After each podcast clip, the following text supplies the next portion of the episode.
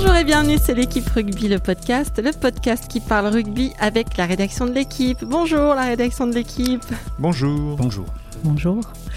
Cette semaine, après le choc qui n'a jamais aussi bien porté son nom hein, entre le Racing et Clermont, on va revenir longuement sur le chaos subi par euh, l'ailier de l'ASM, Samuel euh, Ezeala. On va tenter de dépasser l'émotion qui s'est emparée du milieu du rugby pour, euh, pour décrypter tout ça, décrypter l'action, ce qui s'est passé autour et cette émotion aussi euh, dont, euh, dont on a parlé. Et on va même se demander si avec ce genre de publicité, entre guillemets, le rugby court pas tout simplement à sa perte. On parle de tout ça avec les journalistes de la rubrique rugby de l'équipe, Aurélien Bouissé, bonjour Aurélien. Bonjour Christelle. Dominique Issartel, bonjour Dominique. Bonjour. Et Jean-Christophe Collin, bonjour Jean-Christophe. Bonjour. Voilà, vous savez tout, alors c'est parti, flexion liée jeu. Avant tout, pour ce premier épisode de 2018, je présente mes meilleurs voeux à tout le monde. À vous, messieurs, dames. Je souhaite notamment une année euh, ovale qui tourne un peu plus rond qu'en 2017. Et à ceux qui nous écoutent, je souhaite euh, tout le bonheur du monde et aussi de voir l'équipe de France gagner un match parce que j'ai peur de rien. Euh, et puis quand même des vœux un petit peu particuliers pour l'ASM hein, parce qu'on verrait ça dans un film, ce torrent continu de blessures, on dirait que c'est exagéré. Donc euh, voilà, au euh, les jaunards. Euh, mais avant d'en venir à la soirée épouvantable de, de l'ASM au Racing, on va évoquer un autre maillot en souffrance, celui de l'équipe de France, qui va avoir écrit euh, dessus Altrad pendant 5 ans. Euh, oui, au bout d'un suspense insoutenable, l'entreprise du président du club de Montpellier, qui était la seule à avoir répondu à l'appel d'offres, a remporté le contrat moyennant 35 millions d'euros. Alors, on rappelle quand même que le président de, de la Fédération française de rugby, Bernard Laporte, est, est soupçonné de conflit d'intérêts avec Mohamed Altrad, puisqu'il était lié, euh, ils étaient liés par un, contrat privé. Euh, alors Bernard Laporte a promis de garantir le sentiment d'impartialité, mais euh, comme il avait aussi promis de ne pas virer Guy Neves. Euh, Jean-Christophe, toi qui as longuement enquêté sur Mohamed Altrad pour le magazine L'équipe, tu t'en penses quoi toi de, ce partenariat? Là, c'est surtout la, forme après que société Altrad candidate pour euh, sponsoriser l'équipe de France, euh, pourquoi pas Enfin, c'est dans leur droit. Après, c'est la manière dont ça s'est passé. Alors, donc, ça a été un, long feuilleton.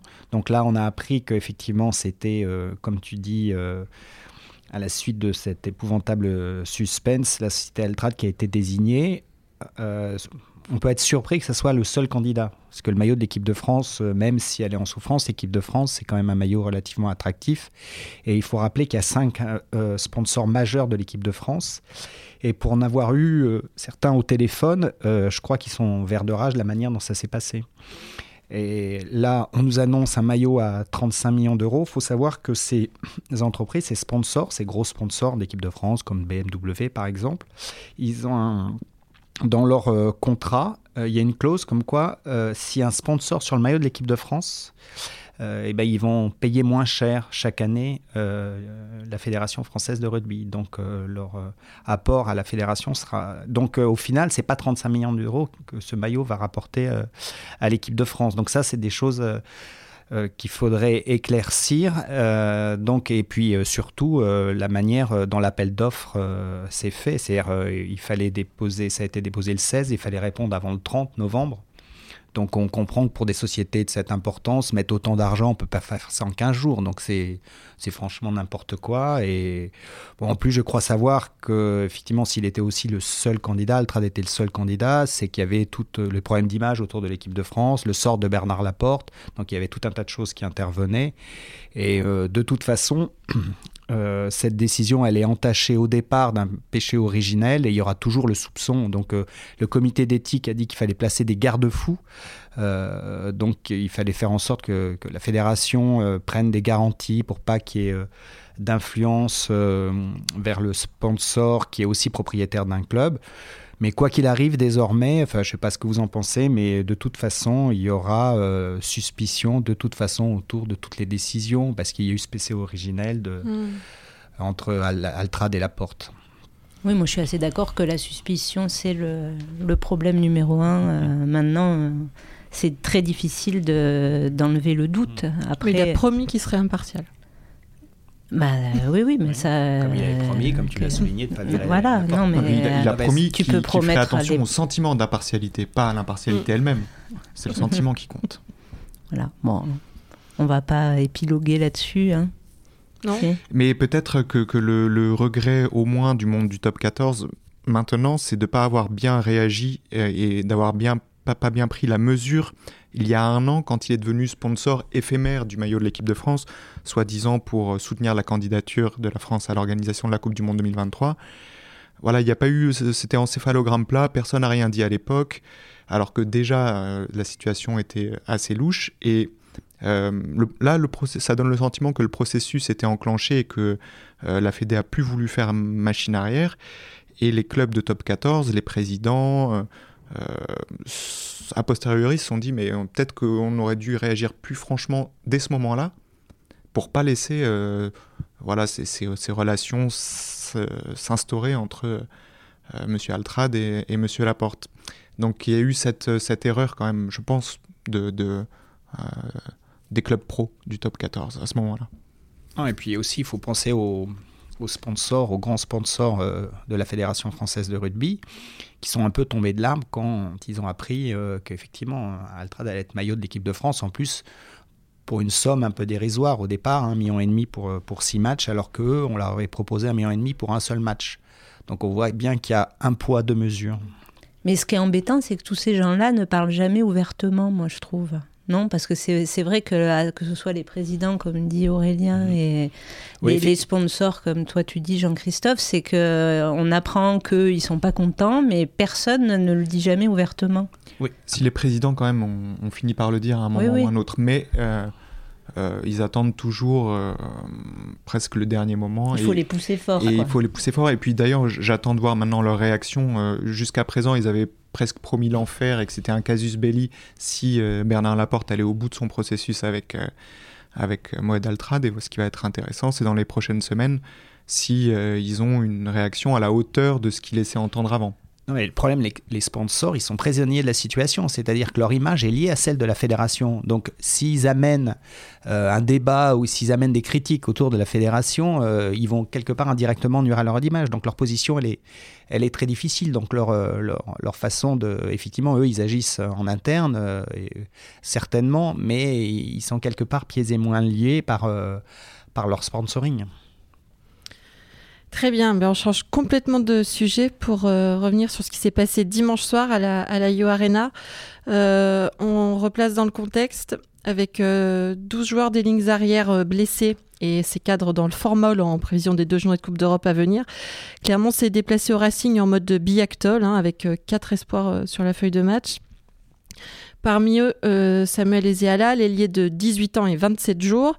À la 57e minute, euh, alors que la, la baby Hermie de, Clermont était déjà bien à la peine, le centre du Racing, euh, Viremi Vakatawa, s'échappe. Et là, Aurélien, toi qui étais au stade, tu peux nous raconter euh, la suite? Ouais, bah, c'était un peu le, gruyère, la défense de Clermont. Et donc, il, Virimi Vakatawa va vers, va, vers l'embut pour, marquer. Mais bon, ce, jeune gamin, Samuel Ezeala, euh, euh, il a des cannes, il défend bien. Donc, il se met sur la trajectoire euh, de Virimi Vakatawa. Et euh, plutôt que de l'éviter, Vakatawa va au contact avec les deux coudes en avant, dont un qui tient le, le ballon. Et il y a eu un choc assez violent. On, a vu Ezeala tomber assez brutalement et ne, pas se relever. Donc assez vite, il y a eu quand même de l'inquiétude dans, le stade parce que on savait que c'était un jeune joueur. euh, donc euh, avec tout ça, on se dit qu'il est plus frêle euh, qu'un Vakatawa qui a l'expérience du haut niveau. Alors, Frêle, euh, Ouais, c'est un mec Ouais. euh, qui fait quand même, euh, je crois, un mètre, plus d'un mètre 85 et pas loin déjà 94, 90 kilos, donc euh, 94, c'est pas non plus euh, Non. on a eu l'impression un que journaliste c'était de l'équipe, hein, c'est euh, c'est plus un joueur de rugby. D'accord. Ça dépend Quoi qui. que Jean-Christophe, c'est vrai.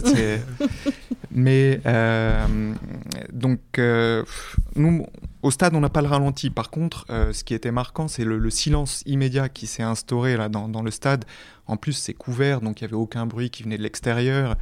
C'était très très inquiétant. Et ce qu'on n'a pas l'habitude de voir et qui s'est produit et qui a encore augmenté le, sentiment d'inquiétude dans le stade, ce sont ces, deux personnes qui sont arrivés pour se positionner autour de, de Samuel et Zéala avec deux draps pour masquer un peu ce qui se passait. Et donc nous, on voit pas. Oui, il, y ce avait, qui se- il y avait deux euh, garçons en costume noir. Ouais. C'est des stadiers, tenaient hein, ce sont des stadiers les, les- qui suivent le règlement en réalité, puisque quand il y a une. euh, Ce sont sur les matchs de top 14 et de Pro D2 des médecins urgentistes qui sont, euh, qui sont délégués pour euh, faire des interventions quand il y a un problème grave, perte de connaissance, difficultés respiratoires, enfin tout ce qui peut arriver comme accident grave. Et comme euh, pour un accident de voiture, on prend des, mesures pour cacher à la fois la, vie, la personne qui est victime et aussi pour euh, protéger les personnes qui doivent intervenir dessus. Et là, il se trouve que le, jeune joueur a perdu connaissance pendant une minute et ils étaient prêts à l'intuber. Donc, ils avaient préparé des perfusions, des électrodes, et, et ce qui explique que le, le- c'est d'ailleurs écrit hein, sur le règlement de World Rugby qu'il faut protéger euh, de la, des regards euh, la, la victime euh, dans- quand il y a ce genre de soins. Mm. Mais c'est comme c'est la première fois qu'on Voilà, voyait on ça sur un terrain de rugby, c'était assez. euh, Ouais, il y a- eu Euh, euh, dans, dans- dans le stade, il y avait ce questionnement. euh. Et puis on, je discutais avec un, un collègue, Jean Cormier, qui a couvert des dizaines et des dizaines de matchs de rugby depuis des dizaines et des dizaines d'années. Et il m'expliquait que de, de jamais, non, lui non plus, de, de sa carrière, n'avait assisté à, à une telle scène. Et ce qui, ce qui renforçait un peu le, le truc, c'est que il y avait son jeune partenaire Dorian Laverne qui a 18 ans aussi. Ils jouent en espoir assez souvent ensemble. Il était à deux mètres de son pote. Il se tenait la main, euh, il se tenait la tête entre les mains, comme si ça, c'était un accident très grave et qu'il voulait un peu pas voir ce qui se passait. Et ensuite, quand on a discuté avec euh, Damien Chouli en, en zone mixte, après le match, le- le, capitaine, bah, c'est Damien, c'est un, un joueur très expérimenté. Je crois qu'il a plus de 45 sélections en équipe de France, 32 ans, il a fait une Coupe du Monde, il connaît très bien le haut niveau et, et il nous dit, euh, c'était euh, frappant, il nous dit, mais là, on- déjà on est content, il est vivant. Et on, il dit, on en rigole, mais nous, sur le moment, on a eu très peur. Ouais. Euh, et avec ces mots, il nous dit, il grelottait, il, avait là, il était dans une posture pas, pas bonne. Et donc ces mots d'un mec expérimenté comme ça, qui dit avoir eu peur et jamais vu ça, a posteriori, ça fait froid dans le dos. Quoi. Et après, Dom, tu as euh, précisé ça, mais quand, bon, ça c'est les mots du joueur, grelotter, euh, posture, etc., c'est... Oui, apparemment, c'était des convulsions. Il a, il, a, il a eu des convulsions pendant un petit moment et ce qui a provoqué tout le. Et il était très raide, c'est ça. Il Ouais, il était... était raide, mais Ben, dès, dès le choc, en fait, il est, euh, il est tombé, euh, il est tombé raide, avec sa tête qui s'est fracassée complètement sur euh, l'herbe, voilà, entre ce- guillemets. Certains disent que c'est presque le, le, hein, le choc de la tête. qui- Bah, c'est difficile. était le plus impressionnant. c'est difficile à juger, mais quand tu- peut-être le chaos. quand tu vois pas. le ralenti, euh, il y a quand même un gros choc avec les Ah. coudes, l'avant-bras de, de. Vakatawa, et il est projeté très fort vers le sol, et sa, sa tête rebondit Ouais. comme euh, si c'était euh, un sol en plastique. Mm. Il n'y a pas du tout de, de- de terre ou d'herbe qui pourrait amortir un, un petit peu le... À Brive, il se serait noyé, et là, c'était euh, euh, c'était très violent. Je pense qu'avec le froid, je suis pas sûre que ça soit plus souple à Brive. Il y a beaucoup de boue à Brive Effectivement, c'est la, la- la symbolique qui, est frappante. C'est Ouais. comme tu Dominique, c'est euh, effectivement, on a l'impression d'assister à, un accident de voiture. Quoi.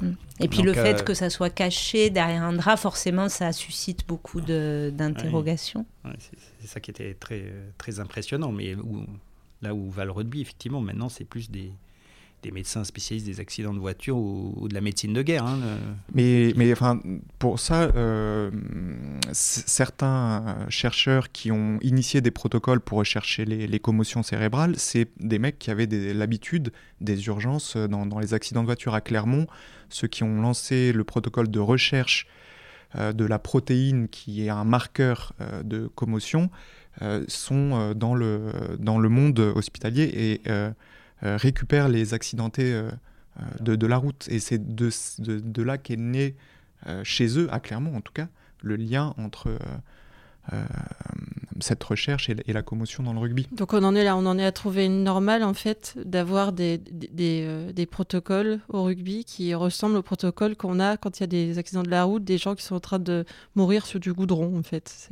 Et j'ai l'impression que ça que, ça atteint une espèce de degré de normalité en fait. Euh, on entend, ah oui c'est le rugby, c'est un sport de combat, c'est On a l'impression que d'un revers de la main, on écarte. Euh, en fait, moi je trouve que c'est la conséquence. C'est-à-dire qu'on voit que c'est un gamin qui a 18 ans, donc forcément, qui est peut-être pas forcément habitué à cette vitesse de jeu qui arrive. On voit, il arrive. Moi je trouve qu'il manque un peu de conviction quand il arrive sur le package. Donc il est peut-être pas. Euh, totalement tonique. On a l'impression que c'est. Après, il met un peu la tête pas forcément du, bon, du bon, endroit.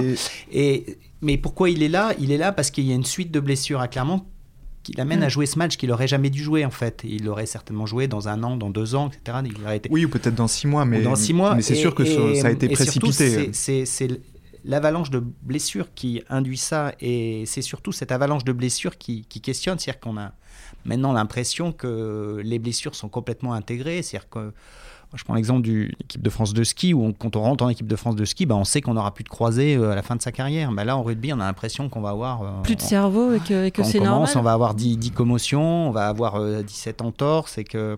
C'est ça, je trouve, qui pose question au-delà de cet incident dramatique, mais qui est pas... Effectivement, qui est un, fait de jeu au mauvais endroit, au mauvais moment, après ce protocole que tu décris. Mais c'est...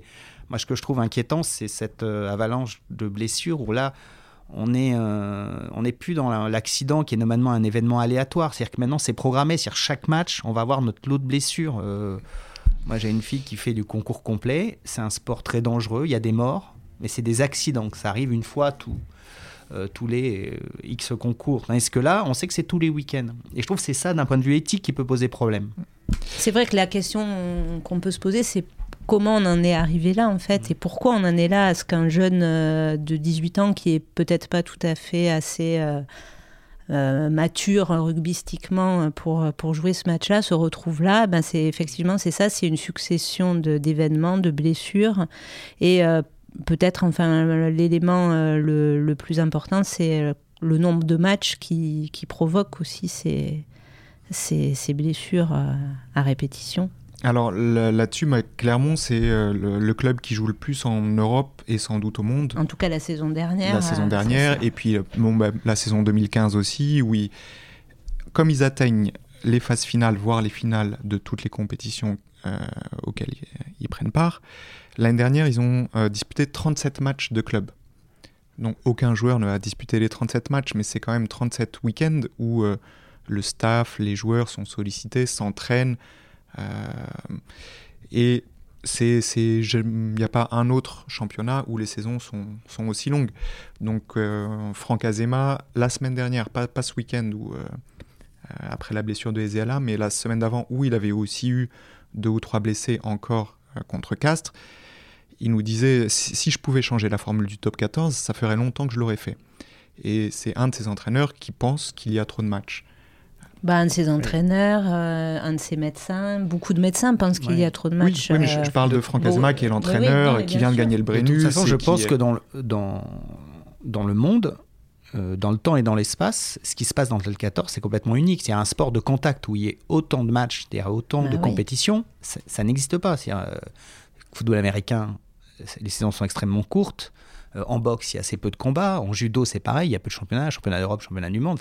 Le rugby, c'est le seul sport de contact, on dit combat collectif, mais où il y a autant de compétitions. C'est un match tous les week-ends quasiment. Avec, euh, donc euh, là, il y a vraiment une interrogation d'un point de vue éthique à donner, puisque maintenant, un jour ou l'autre, on aura bien une enquête épidémiologique qui nous montre les conséquences de tout ça. Il y a certaines, je me suis un peu renseigné là-dessus, certaines études qui, qui, font des, des formules mathématiques, alors qui me dépassent totalement, mais qui permettent de voir que au rugby, euh, euh, Clermont, actuellement, avec le nombre de matchs qu'ils jouent, l'effectif qu'ils ont, ils devraient à peu près, ce serait la norme qu'ils aient 7-8 blessés. Il faudrait pas s'étonner. Donc bon, déjà, c'est un peu bizarre comme ça de penser qu'il euh, y en aurait 7-8, ce serait normal. Et, sauf que là, ils en ont pratiquement 20 et que j'ai compté au moins 30 joueurs de leur effectif qui ont été touchés par une blessure plus ou moins longue depuis août, depuis début de saison. Et euh, on est en janvier, ils ont déjà utilisé 52 joueurs différents, clairement, soit plus que sur tout l'ensemble de la saison dernière. Donc euh, euh, c'est ces questions-là aussi qui, qui sont un peu inquiétantes pour l'avenir, je trouve. Qui, qui, pose clairement, moi je pense, à un point de vue, une question éthique sur la mise en danger de l'intégrité des, physique des joueurs. Quoi. Donc il y a une question, je vais dire, morale à se poser. on se demande d'ailleurs ce que font un petit peu les, les, dirigeants, les instances et puis les médecins, face à, les médecins, le serment d'Hippocrate. Enfin, je sais pas, il y a des tas de choses qui non, se non, Tout à fait. C'est euh, réduire le nombre de matchs, ça me paraît pas complètement euh, irréalisable dans l'état actuel des choses. Mhm. Déjà, ça serait quand même. Euh, ça fait moins de sous. une première. ah, mais ça, c'est sûr que ça fait moins de sous, mais bon, ouais. ouais mais plus de vivants. Moins de sous, plus de vivants. Après, Christelle, tu dis que hum, tu as l'impression qu'on se, qu'on s'habitue, mais moi j'ai quand même plutôt le sentiment que même les joueurs et les entraîneurs ont plutôt plus conscience qu'il y a 3-4 ans de, la violence de leur sport, de, leur, de, de, son impact sur le physique euh, et l'intégrité physique des joueurs. Alors, ils ne sont pas encore en mesure de changer les choses, mais j'ai n'ai pas l'impression qu'ils mettent ça sous le tapis. J'ai l'impression qu'au contraire, ils, se questionnent beaucoup. Euh, tu vois, quand tu entends des, des, joueurs dire euh, j'ai jamais vu ça, des entraîneurs dire il y a trop de matchs, voilà, j'ai pas le sentiment que qu'ils avancent en se disant bon bah c'est comme ça c'est comme mais ça. va pas beaucoup plus loin. Ça fait longtemps qu'on dit ça et en plus on a l'impression ça donne des, des, images assez de voir que clairement on voit ces jeunes, ça fait un peu, c'est le chemin des dames quand on a l'impression en guerre 14-18, on avait envoyé euh, tous les gens qui étaient mobilisables, puis à la fin, ben, il n'y avait plus personne, donc on, envoie les, les jeunes euh, des 18 ans, et puis euh, donc c'est, voilà, c'est les, les, images sont, sont frappantes. Et, j'ai le souvenir il y a quelques saisons de, de clubs qui jouaient le, le maintien en, top 14 et qui sacrifiaient certains matchs en envoyant des, des espoirs comme ça qui prenaient 60 pions. Euh, mais c'est vrai que j'avais pas vu un club du, haut de tableau comme Clermont. Euh, voilà, il y, avait quatre. Il y avait un demi-mêlée de 20 ans, un ouvreur de 18 ans, un ailier de 18 ans, un, demi-mêlée remplaçant de 18 ans. Ça, c'est vraiment très jeune. Et des joueurs de 18 ans, c'est rare déjà, mais autant dans une équipe. alors, le, paradoxe, c'est euh, quand on a eu ces débats sur l'équipe de France, on disait c'est parce que les jeunes ne jouent pas assez c'est vrai. Donc aujourd'hui, on peut. Est-ce qu'ils peuvent jouer Est-ce qu'ils peuvent jouer Mais le, championnat, enfin le rugby et notamment le top 14 ayant tellement évolué, c'est-à-dire les gabarits euh, physiques, c'est-à-dire on a augmenté la masse, on a augmenté la vitesse, maintenant les impacts, la, quantité de mouvement est énorme dans les impacts. Et effectivement, on se demande si ces joueurs à 18-19 ans, autant il y a 10-15 ans, il n'y avait pas de problème, au contraire, c'était bien de lancer des jeunes. Aujourd'hui, on a l'impression qu'il faut vraiment le faire avec parcimonie, uniquement quand le, le joueur est prêt. Et il y a des postes où on est plus exposé au, que, par exemple, demi-mêlée, on a l'impression que c'est plus facile d'amener un, gamin de 19, 20 ans parce qu'il est plus sur le mouvement, il, est moins exposé au choc que certains postes euh, où alors là les chocs sont frontaux. Et les, les, les... Oui, il y a moins de première ligne, notamment euh, de très jeunes, ou ouvreur, on sait que c'est un poste aussi très, très exposé. Les, le, petit Samuel Ezéala, et c'est un ailier, donc c'est pas non plus les postes où tu t'attends à ce qu'il y ait le plus de, dégâts normalement. Mais euh, ouais, Clermont, c'est dans leur euh, ADN ces dernières années de lancer des jeunes. Sauf que jamais ils le font euh, sous la contrainte. C'est la première fois. Normalement, ils le préparent bien. Ils préparé, en amont. Et Azema fait attention à ce que quand il utilise un jeune, euh, il ne le mette pas dans un contexte trop difficile comme hier, pour qu'il puisse profiter de son match, apprendre et surtout, même s'il est bon, il va pas le remettre tout de suite. Il va le, le remettre en formation un petit peu. Normalement, Clermont réfléchit à tout ça. Là, mhm. ils subissent la situation euh, et ça, ça amène des, des, des, choses comme ça. Moi, je pense que c'est vrai, c'est réfléchi d'habitude et donc mmh, c'est tout à fait possible de faire jouer des jeunes. Il y a plein d'exemples de jeunes, euh, ça se passe mmh. très bien. Euh, mmh. Kamisha, il était prêt, mais parce que voilà, il s'est préparé. J'avais fait un article il n'y a pas très longtemps sur les jeunes comme ça où Laurent Labitte me disait que par exemple Gomez Sa ou Georges-Henri Colomb, Racing, qui sont des, des, premières lignes, il râlait de ne pas jouer plus souvent, de ne pas enchaîner les matchs, mais lui il disait non, non, faut les. Mm. Parce que euh, Georges-Henri Colombe, après son premier match de top 14, mais il avait mal partout. Mm. Et euh, il a fallu qu'il fallait, fallait vraiment qu'il se repose. Voilà, il y a, là, là on sent vraiment que c'était. Euh, il n'y avait pas d'autre solution. Et c'était c'est bien ça le problème. Il y a un, autre truc aussi que j'ai l'impression, je me dis que tout le monde glorifie un peu là toutes ces charges de mules. On voit dans les euh, dans les stades dès qu'il y a une dès qu'il y a un gros tampon, ça fait où euh, Les commentateurs télé qui disent oh là ça tape fort. Euh. sur les réseaux sociaux, on partage les, euh, les highlights, des, les, euh, des, des, vidéos des plus gros tampons. Même nous, en, en presse écrite, on, on, on, voit beaucoup de papiers où on s'extasie dans la, la, puissance, la fameuse puissance des joueurs. là. C'est, euh, je sais pas si, je sais pas si c'est la, c'est de la vraiment, on veut plus que ça, on veut plus que de la, puissance, faut mettre des yaks en fait, on balance des yaks, on met des maillots à des yaks. Que je disais, Jean-Christophe, la, dernière fois où tu as vu un 4 deb, toi, c'était quand? Oui, c'était à la Cipale, c'était pour voir le PUC. Euh, non, mais là aussi, euh, on voit quand même, enfin, bon, à chaque fois, euh, nos souvenirs où on voit plus de matchs, on voit plus de rugby quand même. Plus de jeux sur un match La Rochelle-Toulouse que un France-Afrique du Sud des années 60. Hein. Donc, euh, c'est évident. Mais là, ça... les, les, chocs sont quand mais, même. Mais les chocs sont évidents. Alors, ce qui se passe, c'est que tu as plus de vitesse, plus de puissance, et surtout, les joueurs se relèvent plus vite euh, d'un plaquage ou d'un rock. Donc, il y a tout de suite moins d'intervalle ce qui se passait dans les, il y a 10, 15, 20 ans, c'est-à-dire que les joueurs se relevaient moins vite, donc il y avait plus d'espace, plus d'intervalle, et donc forcément on rentrait plus facilement dans les défenses. Aujourd'hui, un joueur est, plaqué, il se relève aussitôt, donc il n'y a plus d'espace. Et c'est pour ça qu'on a ce sentiment, enfin notamment dans le top 14, où, euh, et je pense aussi les rocks ne sont pas arbitrés de la même façon, donc euh, euh, on passe plus de temps dans le rock, donc tout de suite on a plus le temps de se replacer, il y a moins d'espace, et ce qui provoque ce jeu à une passe, ce jeu de rentre dedans, où effectivement il n'y a plus d'intervalle. Donc il euh, faut trouver la manière euh, de redonner euh, des intervalles au rugby. Oui, parce que ça, ça devrait presque être euh, possible philosophiquement de changer la façon de jouer. Ça aussi, on peut se demander euh, qu'est-ce que font euh, les entraîneurs. Non, non mais on voit qu'il y a des clubs qui arrivent. Ben, la Rochelle. trouve des intervalles. Et puis, ce qui est les ah, autres nations quand elles jouent au rugby euh, en Irlande, euh, les, les, All Blacks, pour pas les citer, euh, effectivement, jouent d'une autre manière. Mais, Ils sont plus, oui, sur la vitesse d'exécution, la... et c'est ce qui fait un petit peu la différence avec le top 14. Sinon, je sais pas, on, on a dit que Samuel Ezeala rentrait chez lui mardi et que Il ça rentre allait mieux. chez lui demain, oui, en ambulance. donner des... Et j'aimerais dire un petit mot sur lui. C'est un, un gamin qui a l'air assez épatant. On en entend parler à Clermont depuis euh, plusieurs mois maintenant. Et euh, c'est c'est un gamin d'origine africaine qui, a été adopté en Espagne et qui a commencé le rugby euh, à Barcelone où son père adoptif était éducateur. Donc je crois qu'il a commencé assez jeune. Et c'est lui qui un jour a envoyé euh, un DVD, un montage DVD de ses meilleures actions au, centre de formation de Clermont. Il avait envoyé aussi à Perpignan, mais c'est Clermont qui a été le plus prompt à réagir, qui l'a invité à venir voir la ville, qui a été convaincu en fait parce qu'il a vu. Et voilà, ce, ce, gamin à 15 piges, il, il, a changé de pays, il est venu s'installer là.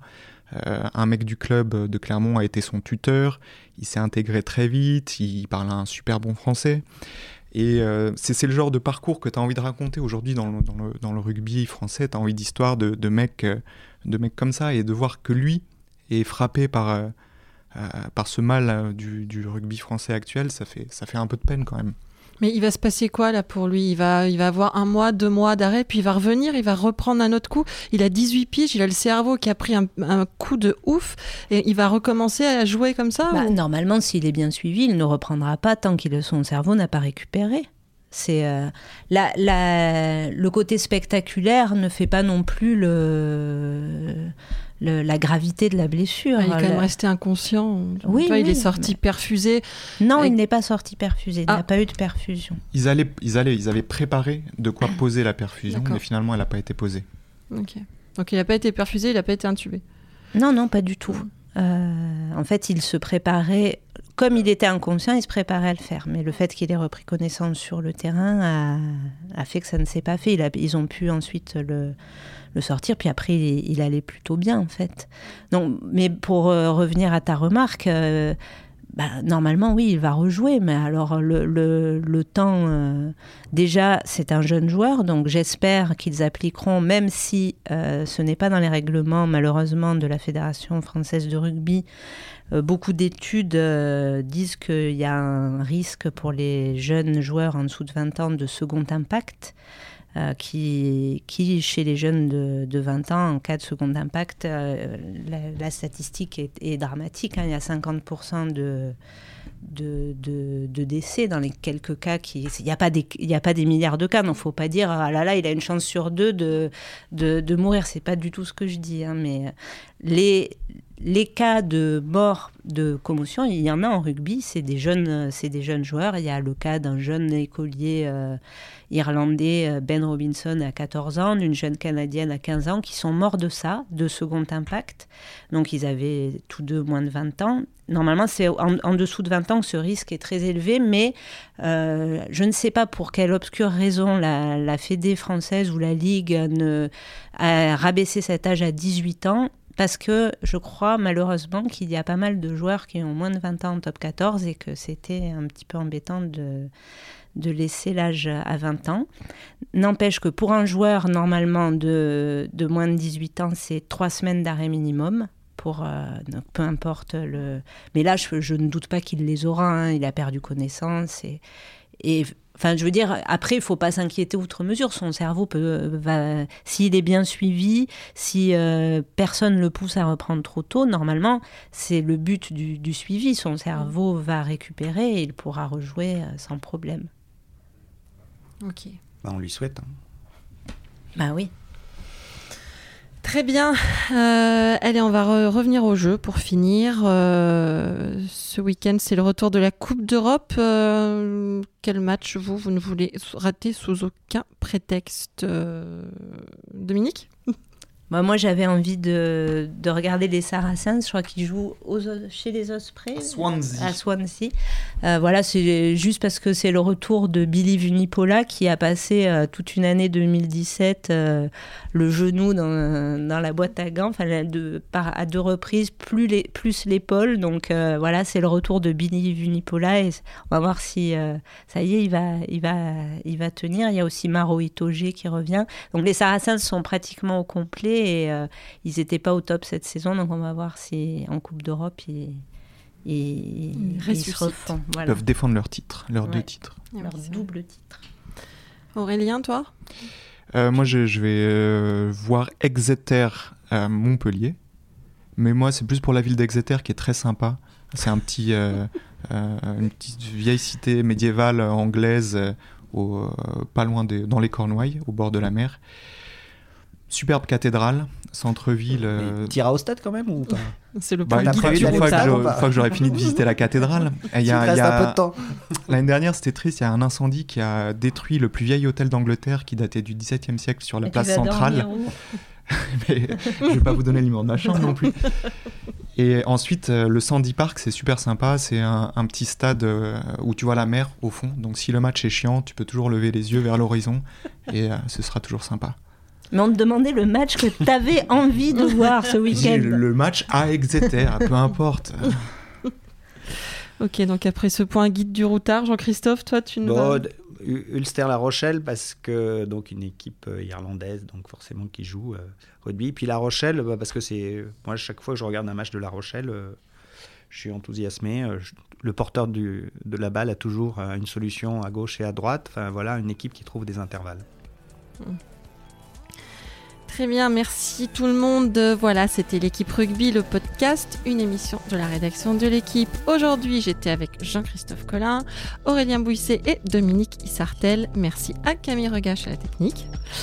Retrouvez-nous tous les lundis sur l'équipe.fr, Apple Podcast et SoundCloud. N'hésitez pas à réagir, laissez-nous des commentaires, des étoiles. À la semaine prochaine.